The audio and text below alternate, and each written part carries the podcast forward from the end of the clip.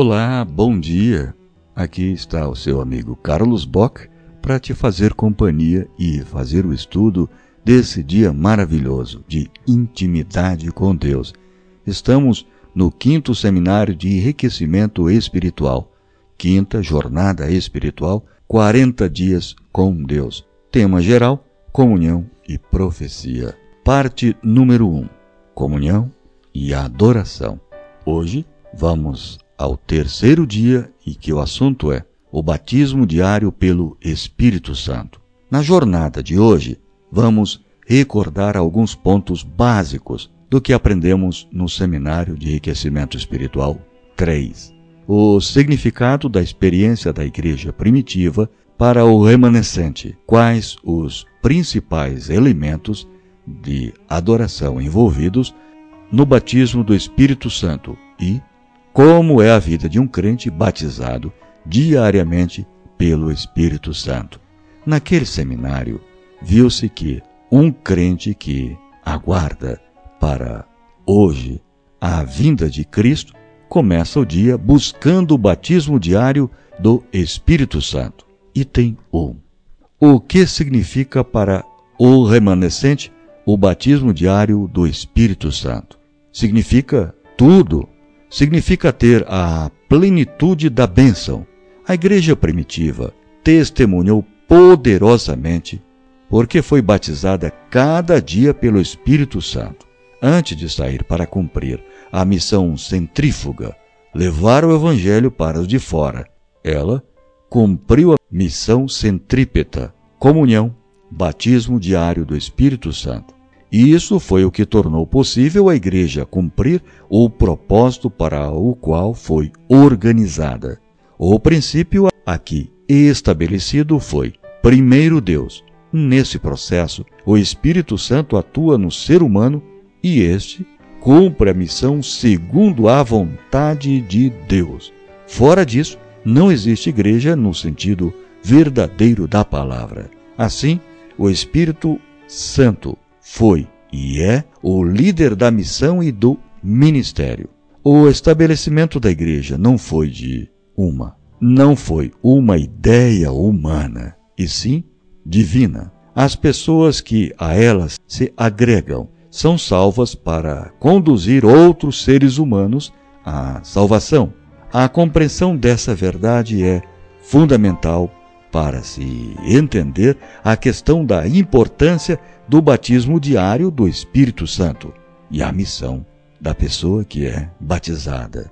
Esse batismo é tão crucial para o próprio cristão que o próprio Cristo ordenou enfaticamente: permanecei, pois, na cidade, até que do alto sejais revestidos de poder. Lucas, capítulo 24, versículo 49. Os últimos 40 dias de Jesus aqui na terra, depois da ressurreição, foram em sua maior parte dedicados ao assunto do envio e recebimento do Espírito Santo. Esse ser divino seria essencial para o estabelecimento definitivo de uma igreja viva pela comunhão, batismo diário do Espírito Santo e ativa na obra da grande comissão, missão centrípeta e centrífuga. O contexto de Atos 1 e 2 deixa claro essa realidade. Em Atos 1, 5, Cristo prometeu: Porque João, na verdade, batizou com água, mas vós sereis batizados com o Espírito Santo. Não muito depois desses dias. No verso 8, o Mestre ampliou um pouco mais a promessa ao afirmar: Mas recebereis poder ao descer sobre vós o Espírito Santo, e sereis minhas testemunhas tanto em Jerusalém como em toda a Judéia e Samaria e até os confins da terra. Em Atos capítulo 2, versículo 4, vemos o cumprimento dessa promessa. Todos ficaram cheios do Espírito Santo. A partir dessa experiência, podemos ver os atos do Espírito Santo na vida das pessoas batizadas por ele. É inspirador e motivador saber que o mesmo poder que iniciou a obra da pregação do Evangelho foi concluí-la. Está profetizado que milagres e prodígios ainda maiores acontecerão nos dias finais. Aqueles que estão recebendo cada dia a chuva temporã receberão os fortes aguaceiros da chuva serôdia. E isso pode ocorrer conosco hoje. A palavra profética diz: o batismo do Espírito Santo, como no dia de Pentecostes, levará a um reavivamento da verdadeira religião e à execução de muitas obras maravilhosas. Seres celestiais estarão entre nós, e homens e mulheres falarão movidos pelo Espírito de Deus. Texto do livro Cristo Triunfante. Meditação matinal do ano de 2002 página 371. É confortador pensar que esse poder estará à disposição de cada crente até o fim. Podemos afirmar sem medo de estar exagerando que as comportas do céu serão abertas e um poder nunca visto antes será derramado sobre aqueles que o buscam cada dia. Deus deseja refrigerar seu povo pelo dom do Espírito Santo, batizando-os de, de novo com seu amor. Não há necessidade de uma escassez do Espírito na igreja. Após a ascensão de Cristo, o Espírito Santo veio com uma plenitude e poder que alcançou todos os corações sobre os discípulos crentes que estavam e a esperar e orar. No futuro, a igreja há de ser iluminada com a glória de Deus. Texto do livro Nos Lugares Celestiais. Meditação matinal do ano de 1968, página 334. A promessa do Espírito Santo não é limitada a algum século ou raça. Cristo declarou que a divina influência do Espírito Santo deveria estar com seus seguidores até o fim, desde o dia de Pentecostes até o presente, o Confortador tem sido enviado a todos os que se rendem inteiramente ao Senhor e ao seu serviço. Livro Atos dos Apóstolos, página 49. É com esse poder vivificante e santificador que viveremos como filhos de Deus que elementos principais devem ser levados em conta por alguém que busca diariamente o batismo do Espírito Santo? É justamente o que veremos a seguir. Parte número 2. Quais os elementos principais envolvidos no batismo diário do Espírito Santo? Quando ministramos as classes do Seminário de Enriquecimento Espiritual 3, aprendemos que quatro disciplinas espirituais são básicas nesse processo diário: oração, estudo, meditação e louvor. Trabalhamos bastante também o aspecto prático dessas disciplinas no testemunhar. Quando recebemos o batismo diário do Espírito Santo, duas questões entram como evidência. As pessoas verão que você esteve com Deus e naturalmente, você testemunhará dele para elas. Vale ressaltar que tudo isso ocorre de forma natural. Quando o Espírito Santo controla o coração, os pensamentos, as palavras e ações também serão controlados por ele. Podemos ver claramente esse, esse exemplo na vida dos crentes de Atos 2 e de Antioquia naturalmente agiam tendo como modelo a vida de Jesus. A vida deles era a manifestação da vida do Mestre, como diz Paulo em Gálatas, capítulo 2, verso 20. Logo, já não sou eu quem vive, mas Cristo vive em mim. E esse viver que, agora, tenho na carne, vivo pela fé no Filho de Deus, que me amou e a si mesmo se entregou por mim. Então, voltemos novamente a recordar quando nas primeiras quatro horas de cada manhã, antes de qualquer outra atividade, nos envolvemos na oração, no estudo da Bíblia e meditarmos em seus grandes temas, o Espírito Santo vai aonde estamos e a comunhão em comunhão e nos batiza naquele momento, dando-nos poder para permanecermos em Cristo e para o cumprimento da missão naquele dia. Lembremos-nos, o poder divino nos é dado diariamente. Por isso é que devemos manter comunhão com Deus cada dia. Não existe algo como estoque de poder. Cada manhã, o poder de Deus deve nos capacitar para enfrentarmos os desafios e tentações daquele dia. O próprio Deus nos desperta para essa primeira atividade. Vida cristã é isso. Aprendemos no Seminário de Enriquecimento Espiritual 1 que a nossa comunhão com Deus não deve ser esporádica ou só em momentos de aperto, mas sim de maneira diária e constante.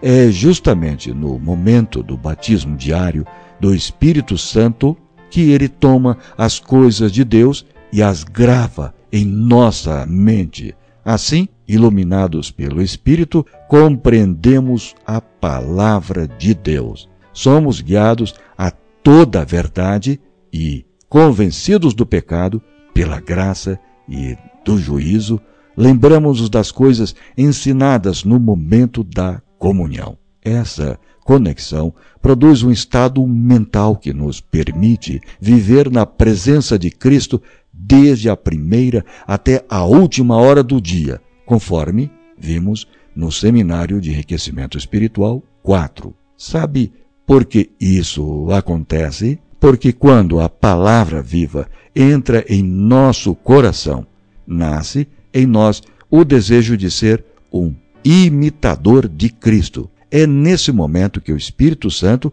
nos concede seu poder vivificante e santificador. Portanto, há vida e poder quando começamos o dia orando, estudando, meditando e louvando. Todas as outras bênçãos estão envolvidas nesse processo. Isso resulta em uma vida diária, abençoada e plena de poder. Porventura, não é isso que buscamos para nós e nossa família? Nosso Salvador foi o nosso maior exemplo do que é uma vida verdadeiramente abençoada e guiada pelo Espírito. Parte número 3 como é a vida de um crente batizado diariamente pelo Espírito Santo. Nosso modelo e exemplo é Cristo. A vida dele aqui na terra foi totalmente dirigida pelo Espírito Santo. Foi concebido pelo Espírito Santo. Mateus, capítulo 1, versículo 20. E batizado pelo Espírito Santo.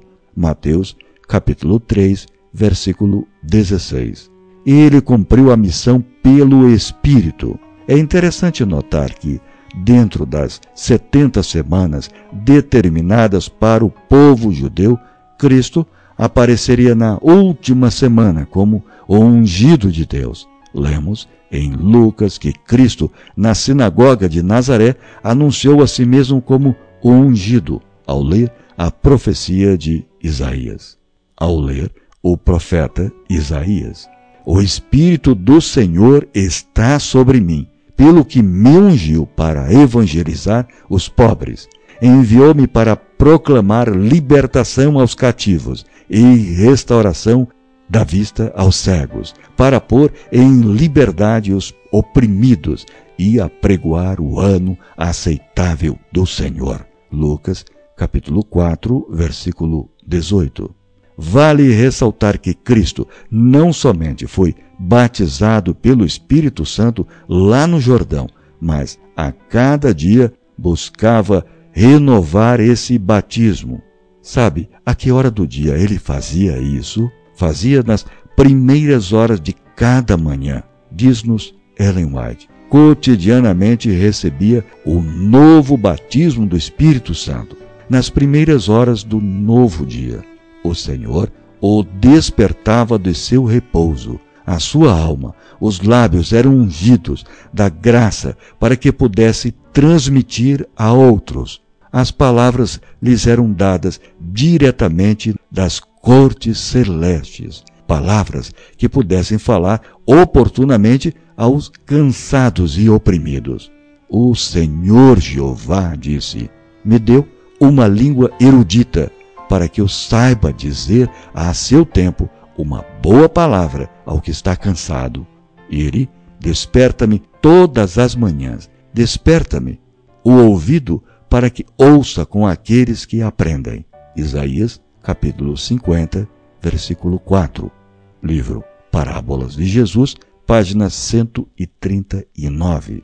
Marcos diz que Jesus tendo-se levantado alta madrugada, saiu para um lugar deserto e ali orava. Marcos 1, 35. A comunhão com o Pai não era a ação esporádica para o Mestre, mas um hábito. O livro Parábolas de Jesus, na página 140, diz que isso era um hábito e que os discípulos ficaram impressionados por essa disciplina diária de comunhão. Não há dúvidas de que os apóstolos viveram e passaram esse estilo de vida para os crentes da igreja primitiva. Eles não podiam fazer o que fizeram sem esse poder do batismo diário do Espírito Santo. A promessa para todos é: todo obreiro que segue o exemplo de Cristo estará apto a receber e a empregar o poder que Deus prometeu à sua igreja para a maturação da seara na terra. Manhã após manhã, ao se ajoelharem os arautos do Evangelho perante o Senhor, renovando-lhes os votos de consagração, eles lhes concederá a presença do seu Espírito com o seu poder vivificante e santificador. Ao saírem para seus deveres diários, têm eles a certeza de que a invisível atuação do Espírito Santo os habilita a ser cooperadores de Deus. 1 Coríntios, capítulo 3, versículo 9. Atos dos Apóstolos, página 56. Conclusão. Não podemos imaginar que um crente que aguarda a segunda vinda de Cristo não comece o dia recebendo o batismo diário do Espírito Santo. Essa experiência coloca o crente na plenitude da bênção e do poder e a falta dela significa rejeição do poder vivificante e santificador do Espírito Santo. Um crente que não vive nem anda no Espírito, que futuro tem à luz da eternidade? Reflita. Quando a mente humana é colocada em comunhão com a mente divina, o finito com o infinito.